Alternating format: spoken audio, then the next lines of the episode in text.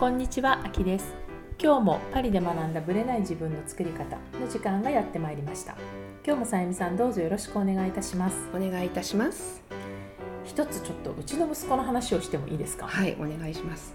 下の子なんですけど、下の子ってまあさゆみさんよく知ってるとはい、思うんです私の次女のね、ね同級生なんですけども、彼は私から見るとアジアっていうか日本人っぽくないまはいそんな日本人っぽくないですよあね。でもまあアラブっぽいんですよ。なんか どっちかっていうと色お黒くて、ね、弟さんに、あ、あきさんの弟さんに似てるってね。言ってだから彼自身は弟のちっちゃい頃に似ていて、うん。かつ弟の息子に似てるんですよ、そっくりなじゃあいとこ？いいとこ同士で会ったら似てる？似てる。ただいとこ同士で一緒にいると、うん。その甥っ子の方がよりジャパニーズが強いっていう、うんアジアが強いって感じなんですけど、まあ、ある意味彼の中ではフランスにいるとアジアの部分が強いかなっていう感じがするらしく、はい。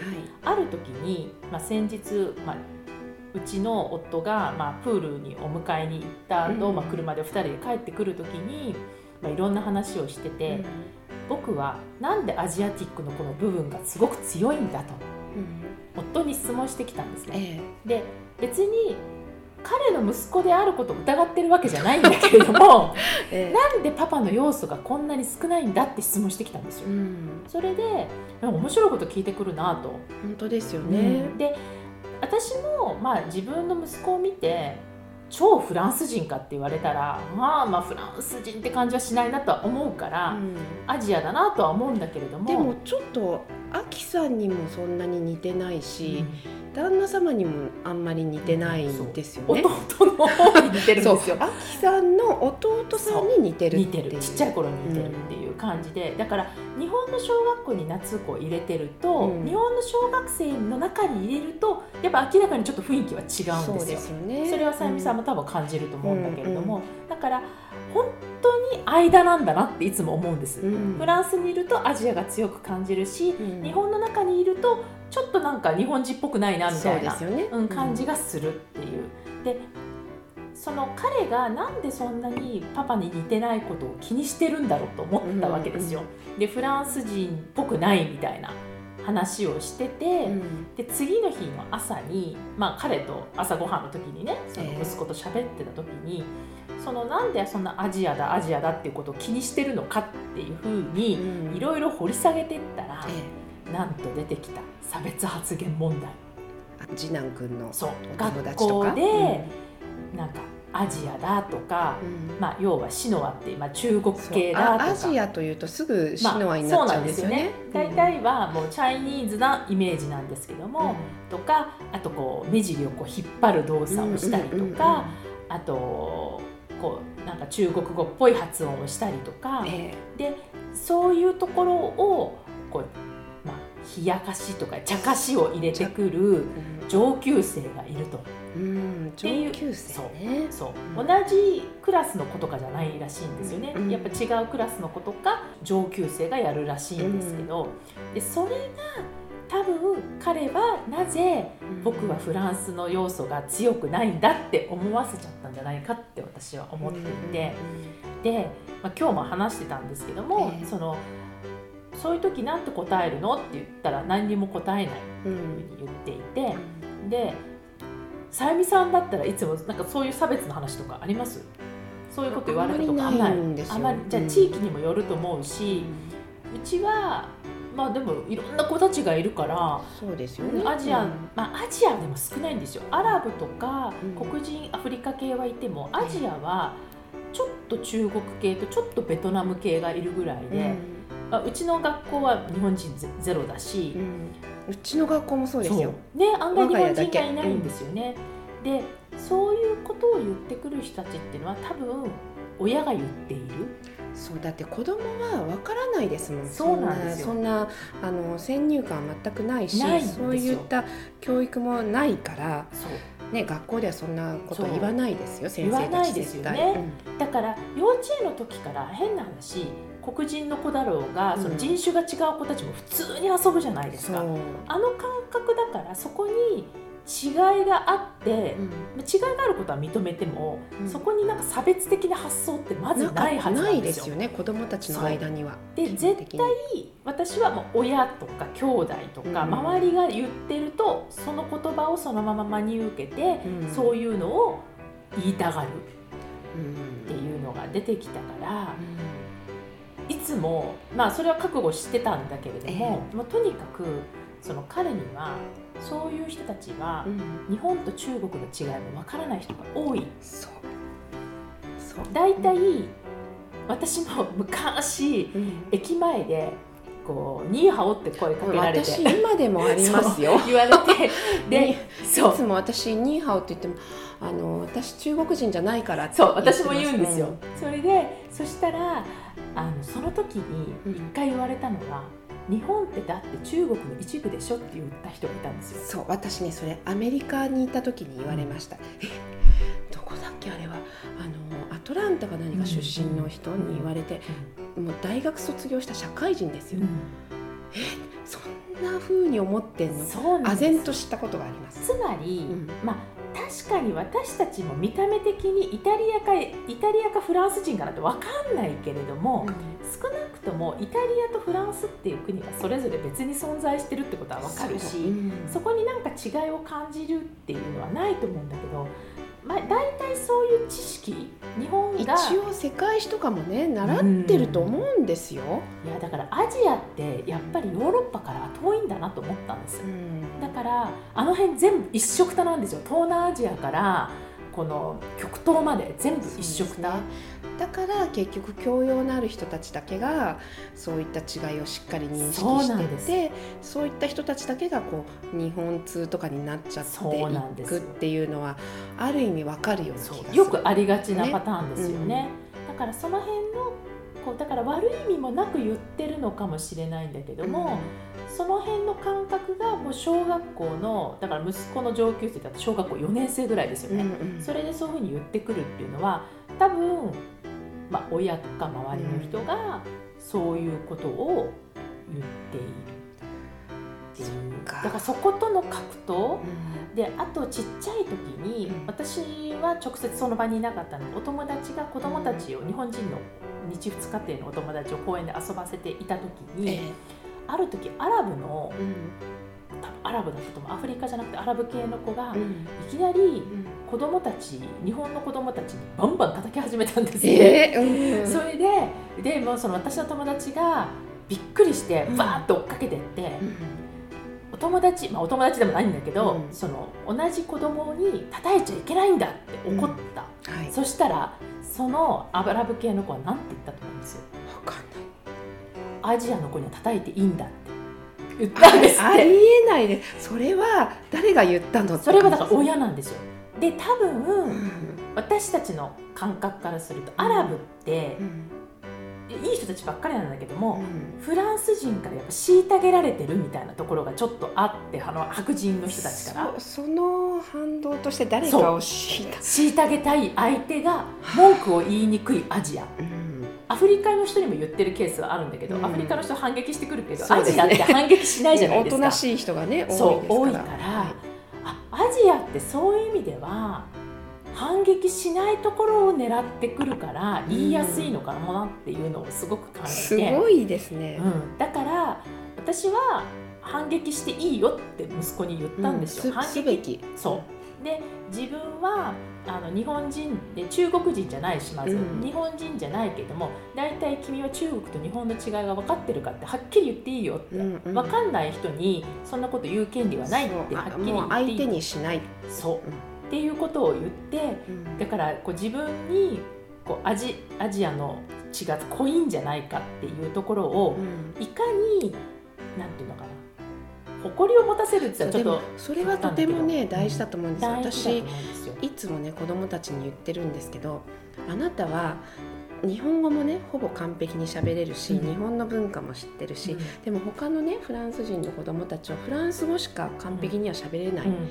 いくら英語をやってるとかって言っても片言、でえそういった国で暮らしたこともないと、バイカルチャーバイリンガルではない。あなたたちは完璧なバイカルチャバイリンガルなんだから自信を持ってねって言っててはいます。でもそういうお話をそのうちの子供たちのママとかパパとかと話すと素晴らしいってすごい皆さんね言ってくださるの、うちもねちゃんとそういうふうになんか育てたいんだけれども、フランス人同士だから、なかなかバイリンガルにはできなくて、あなたたちが羨ましいわって言ってくれる人も多いですよ。そうなんです、だからそこの人たちがいるっていうことを分かってほしい。そうそうそう。そういう方たちもたくさんいる。でそうじゃない人たちは、まあ本当に言い方変だけど世界を分かってなくって言ってるだけだから、うん、そこにもう焦点を当てなくていいとそう。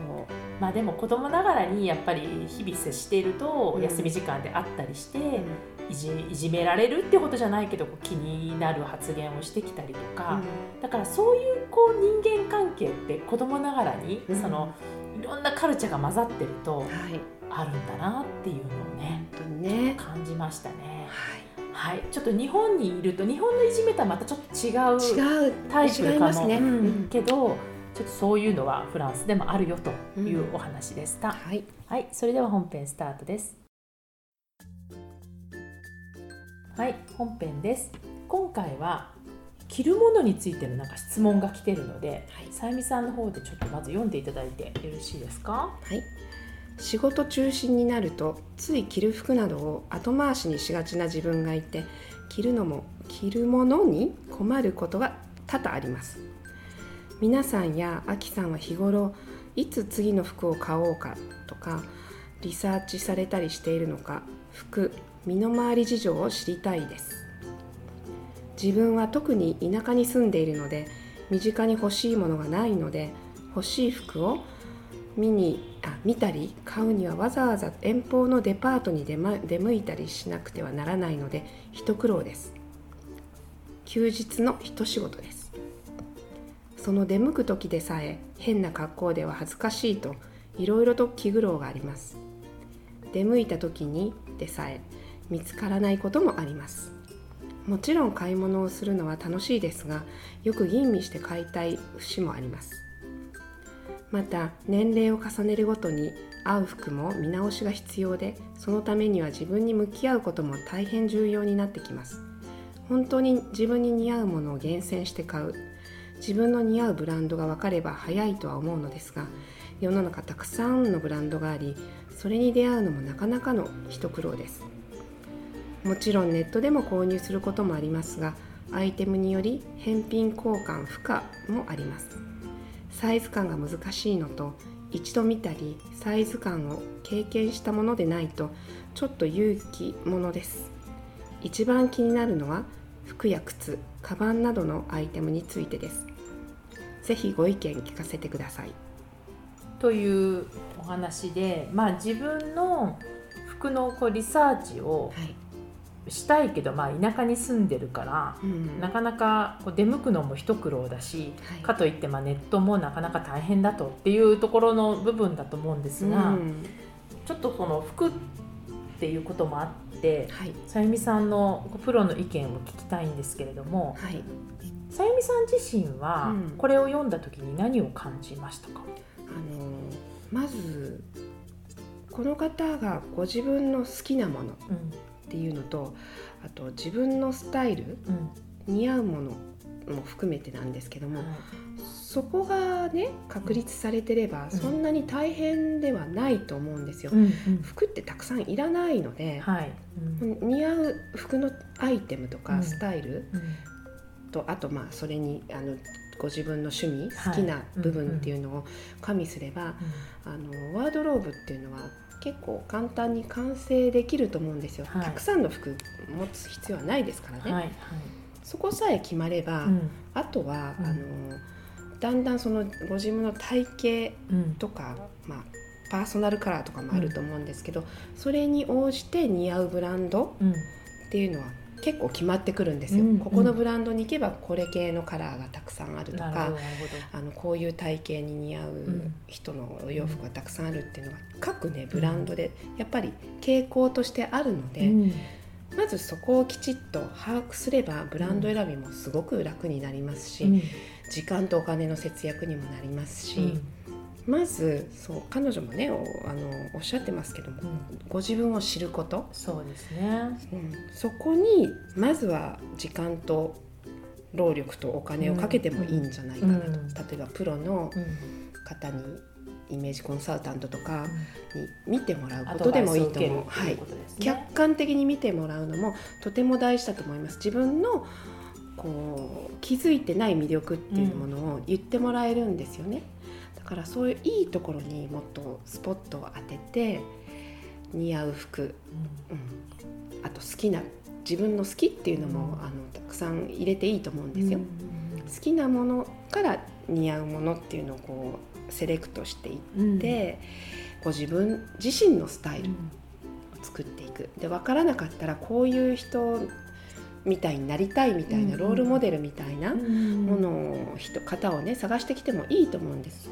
で彼女に近づくにはどうしたらいいのかとか、自分の体型とかをそれを考慮しつつ彼女に近づくにはどうしたらいいのかっていうのをご自分の頭を使って、うん、プロの意見を聞いてそれをもとにご自分でも考えてやっていくのがいいのかなと思います。あの。つまり服を買う前にうん。そこをきちんと決めないと、多分着るものっていうのは永遠に困っていくわけだそうからなんです。だから買うのはあの後でいいです。ずっと後でいい。まず、うん。うん。自分がのどうなりたいか。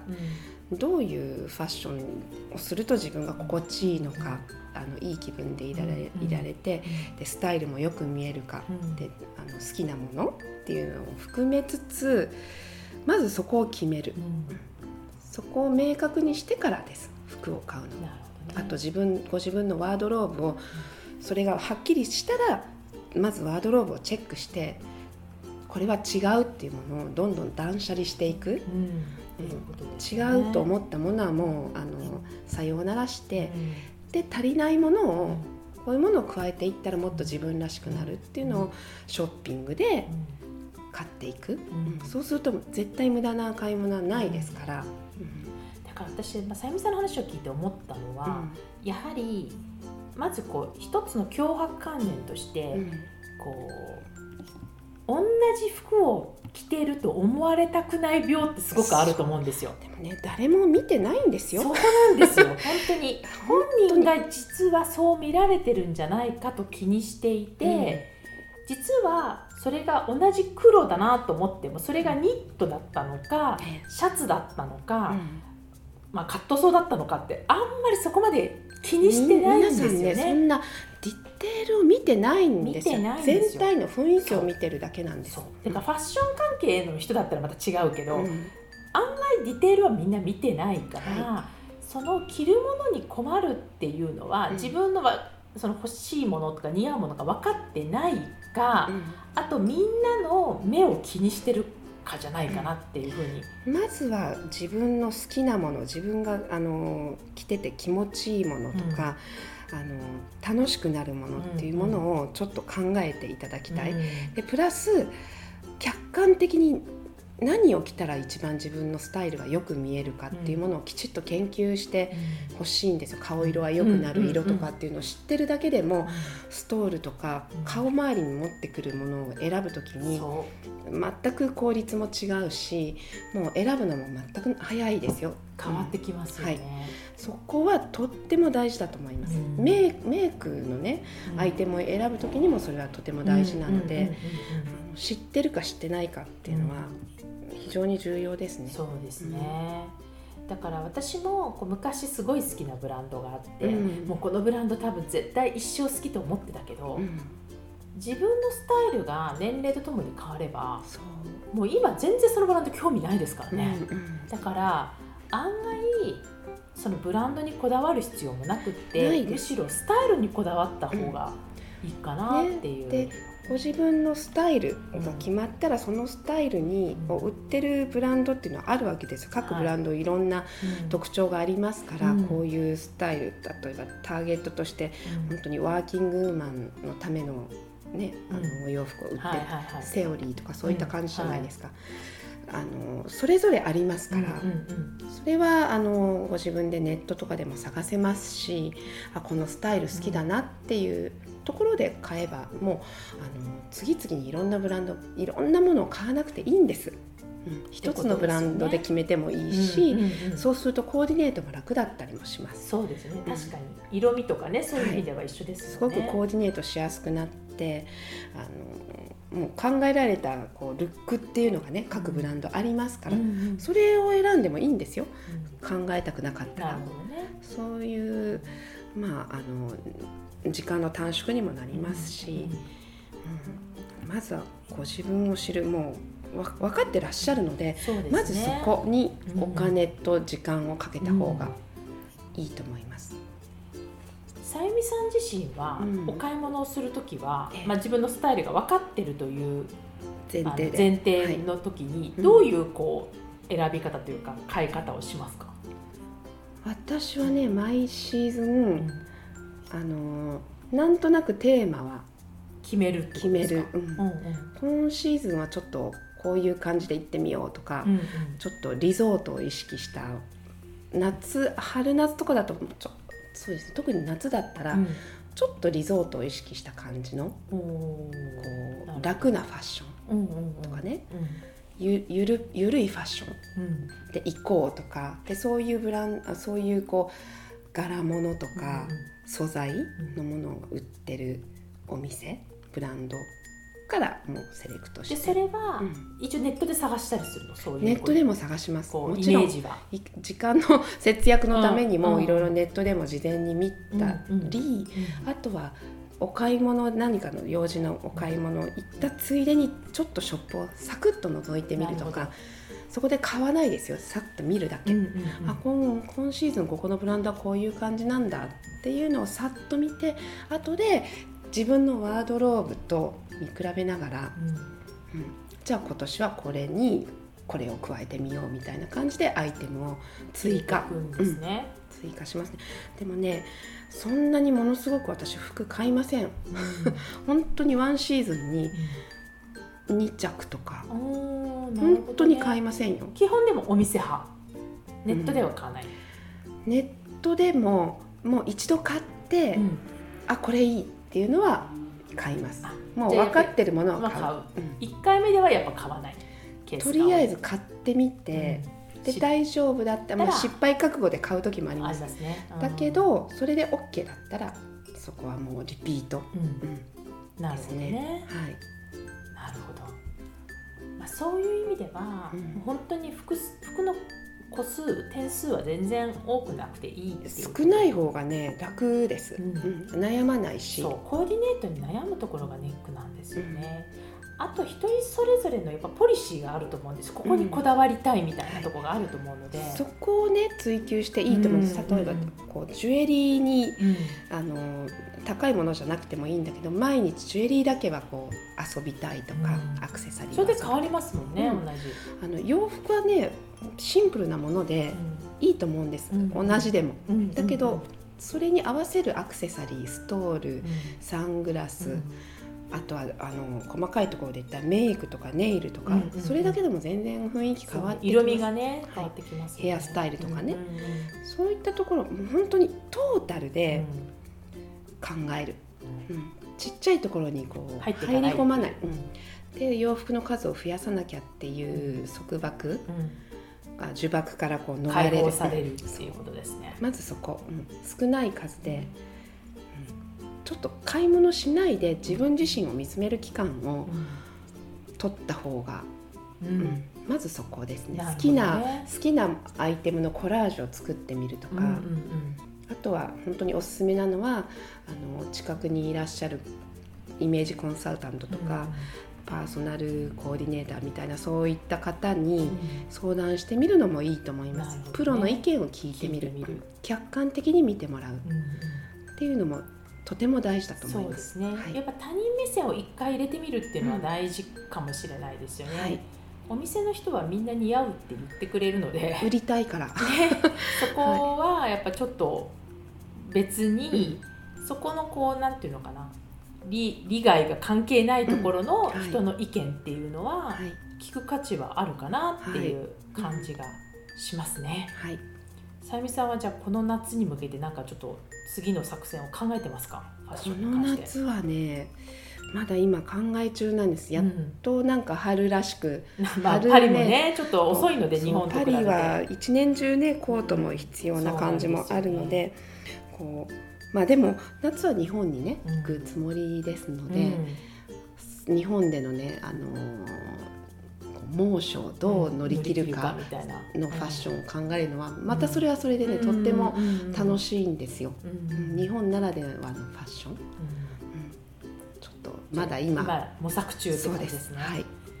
あの最後にちょっと紹介したいのはええ。私もまあパーッと読んだだけでなるほどって考え方ととして面白いなと思ったんですけど、そのクローゼットをうん。とにかく1年間洋服を買わないチャレンジをした人がいたんですね。うん面白い。でその人が、まあ、その記録を本に書いた本が、クローゼットがはち切れそうなのに着る服がないよなんか見たことありますよ、その。でそんな私が1年間洋服を買わないチャレンジをして分かったことっていうことなんですけど、はい。多分これって着る服がないと思ってるけど、うん。ある意味コーディネート力を身につけうるん。一つのこうチャレンジになると思うんですよね。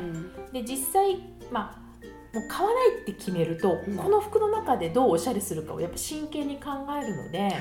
まあ、ただその方は服とバッグは除くって書いてあったので、うん洋服は買わないけどアクセサリーとかそういうのは買ってたはずなんですよね、うんうんだからそこで多分ちょっとおしゃれを楽楽しむというか変化を作っていくっていう練習をしたので、今あるものでも十分楽しめるやり方はあるかもしれない。うん。うん私そこはね特にアクセサリーの力は大きいと思います、確かに、ジュエリーとかほん。とサングラスとかストール、スカーフバッグ靴。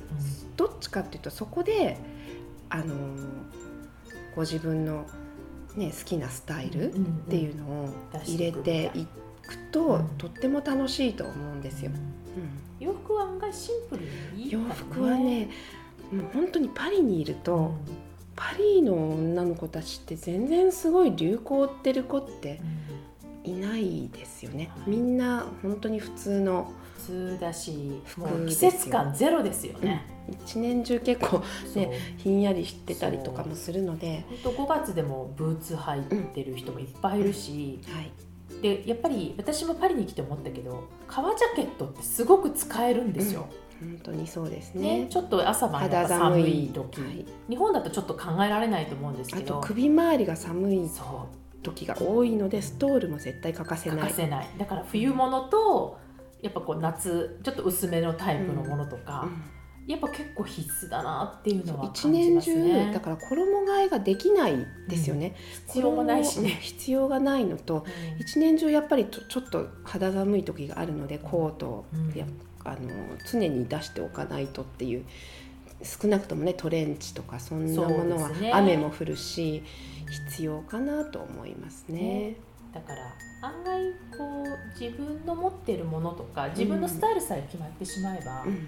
案外ねできるのかなっていう、はい、私もちょうど引っ越しのタイミングなので、断捨離中、はい。はい。買ってません。うん。私も買ってません。は はい。い、ちょっと参考になったら嬉しいなと思います。はい。はい、ありがとうございました。